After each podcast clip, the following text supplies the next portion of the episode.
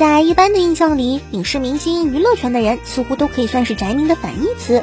所以，当打破次元壁的坤哥出现的时候，宅民还是挺高兴的。大家发现，原来明星其实也会喜欢动漫，即便能够尽享现实人间的繁华，但动漫依然有魅力吸引到他们，让他们花时间来看。至少在看动漫的时候，我们和明星是一样的，我们等于明星。而最近又有一个综艺在和谢霆锋聊到相关话题的时候，发现他原来也是个老二次元了。而且相比坤哥此前说自己喜欢动漫的原因，谢霆锋说的那些还要更夸张。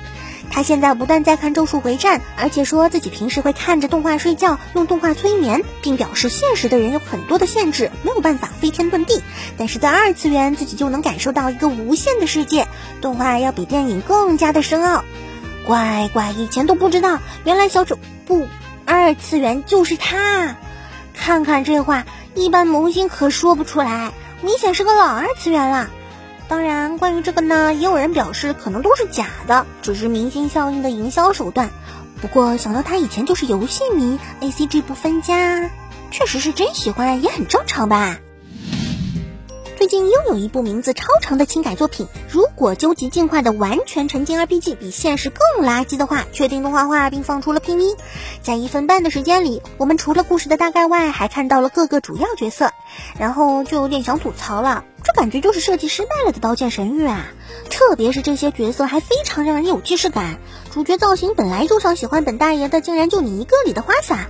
再加上同为山下大辉的配音，才看一眼就让人有穿越了的感觉。而或许也是为了避免让人有太强的这种感觉，本次的妹妹专业户主打彩奈出演的应该是女主角，看起来很像阿多米尼斯多雷特的如月绫玉奈。而主角呢，看起来很像没良心的妹妹，则由辉夜大小姐古贺葵配音。感觉才看个 PV 就感受到了那股搞笑且值得吐槽的气氛啊！另外，真正比现实更垃圾的 RPG 游戏，应该是没人理你，只能一个人默默打怪的游戏啦。而不是有一堆妹子围着的人生。都说城市套路深，我想回农村。特别是在看到悠哉日常大王那种淳朴悠闲又快乐的乡下生活以后，真的是让人有种想回老家的感觉。不过天下没有不散的宴席，在陪伴大家多年以后，悠哉日常大王的原作也终于要迎来完结的日子了。本作距离最终大结局还有两话，将会在明年四月号的杂志上迎来终点。总觉得有点伤感啊，有木有？别看本作只是一个悠闲向的日常故事，但这反而让人更有生活的气息，更能让人沉浸其中。一想到妙帕斯他们之后就要离开，就有种跟亲友离别的伤感。也不知道漫画原作还给动画留下多少后续的空间，希望能够足够多吧。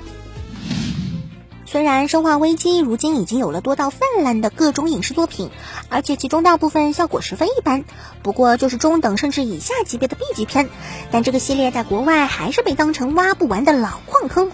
最近康斯坦丁电影公司表示，新制作的电影已经杀青，明年九月就会上映，而故事则会是忠于原作的二代背景。而现在除了这个消息外，还有 IGN 制作的演员对比图可以看。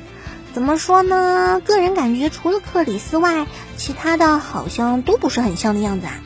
特别是吉尔，这个差别有点大的吧。而且浣熊市的故事，当初二代之所以为人称道，靠的就是意外和惊悚带来的恐怖感。毕竟小警察和女学生想要逃出那个地狱，可是很刺激的。但现在各方人马都在，这么多角色，到底怎么分配戏份呢？想象不出来啊。好啦，那本期的动漫新闻差不多就是这些，希望喜欢节目的小伙伴能够来点支持。那么我们下期再见，拜拜。